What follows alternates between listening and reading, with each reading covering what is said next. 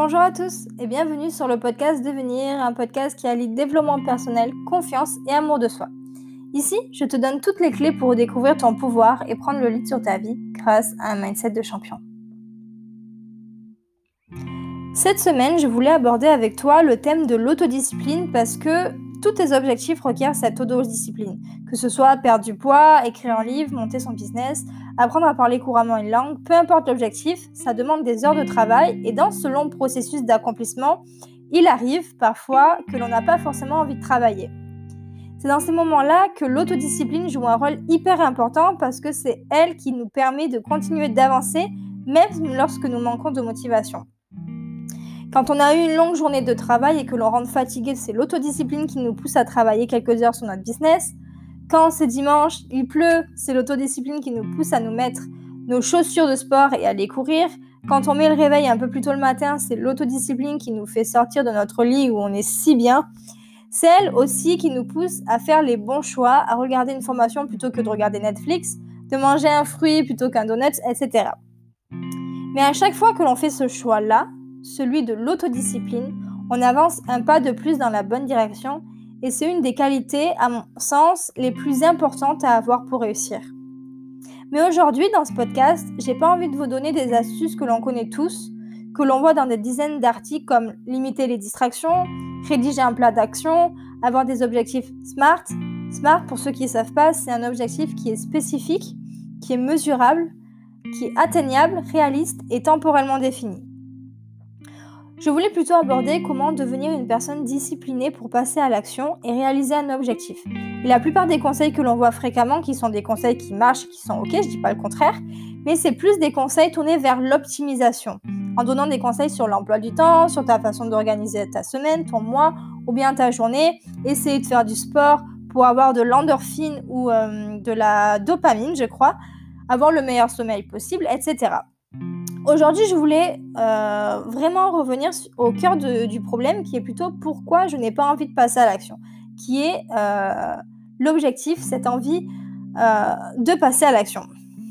Avant, avant, de commencer, je voulais revenir sur un point qui est de comprendre que l'autodiscipline est un muscle.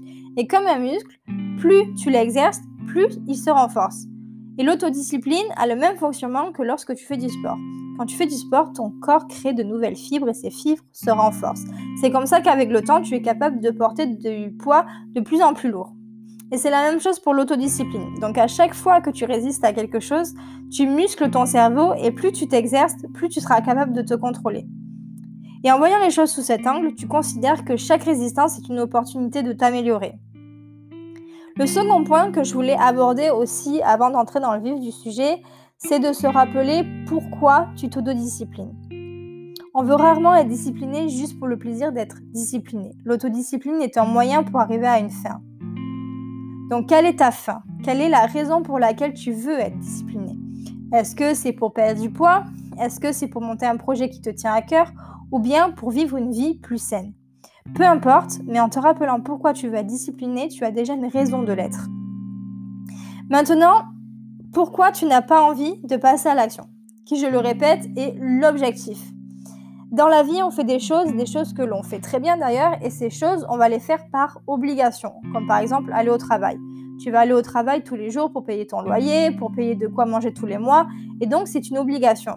Et une question de survie qui est derrière. Finalement, l'obligation est quelque chose d'extrêmement puissant pour passer à l'action, voire même de plus efficace. Mais quand on parle d'autodiscipline, on n'est pas dans l'obligation, on est dans l'envie. L'envie de se voir réaliser quelque chose, mais ça, c'est un peu moins efficace que l'obligation parce que ça va être directement lié à la motivation. Mais ce qui est génial, c'est qu'on peut transformer cette envie en obligation. Prenons l'exemple du sport. Tu as envie de te mettre au sport, mais tu t'y mets tout seul. Tu vas y aller courir une fois, deux fois, tu vas aller à la salle, ça va durer une semaine. Puis un moment, tu vas avoir une journée de merde. Tu n'as pas la motivation, donc tu ne vas pas y aller. Alors que si tu t'inscris dans un club, que tu prends un coach ou que tu t'engages auprès d'un ami, qu'est-ce qui va se passer? Ben, Tu seras obligé d'y aller.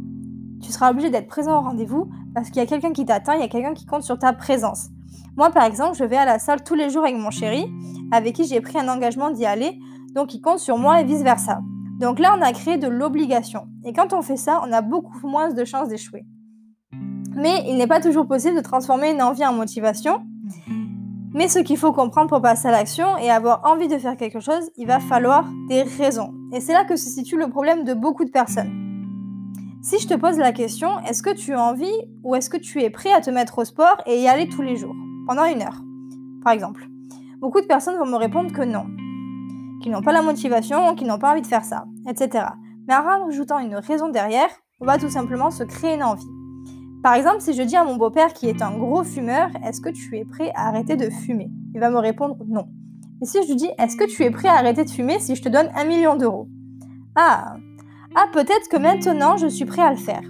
Donc on a rajouté une raison, une raison puissante, donc évidemment ça va être beaucoup plus facile de passer à l'action. Le plus gros travail se fait sur les raisons, d'essayer de les renforcer en leur donnant plus de poids. Et souvent quand on me dit, Mayana j'ai envie de faire ça, je leur demande pourquoi. Et je t'invite vraiment à te poser cette question, de te demander pourquoi tu as envie de te mettre au sport, pourquoi tu as envie de monter ta propre boîte. Souvent, les gens n'ont pas la réponse à cette question, ou alors un tout petit élément de réponse. Pourquoi tu as envie de monter ta boîte? Parce que j'ai envie d'être indépendant. Hmm, je ne suis pas sûre que cette raison soit suffisante pour s'investir entièrement. Donc demande-toi vraiment, prends le temps de te poser et de te demander pourquoi. Note tout ce qui te vient, toutes les raisons, et plus tu vas avoir de raisons, plus il va être facile de passer à l'action. La seconde chose qui va être importante, ça va être le processus. Est-ce que j'aime le processus? Je vais prendre un exemple. Mon chéri fait des podcasts depuis plus d'un an. Il a vraiment trouvé un média qui lui correspond, dans lequel il excelle, dans lequel il est créatif et beaucoup de gens écoutent ses podcasts. Parce qu'il fait des podcasts vraiment intéressants à écouter avec beaucoup de valeur. Et il a pas mal de succès.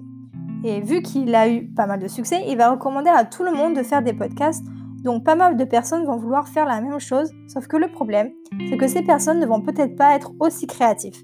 Donc finalement, peut-être que le processus de création que lui va avoir aucun mal à mettre en place au quotidien, peut-être que pour d'autres, ça va être un problème parce que je n'aime pas faire ça.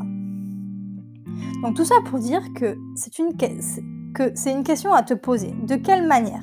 Trouve-toi quelque chose que tu aimes suffisamment et si tu n'aimes pas le processus, tu n'arriveras tout simplement pas à le faire et à aller jusqu'au bout.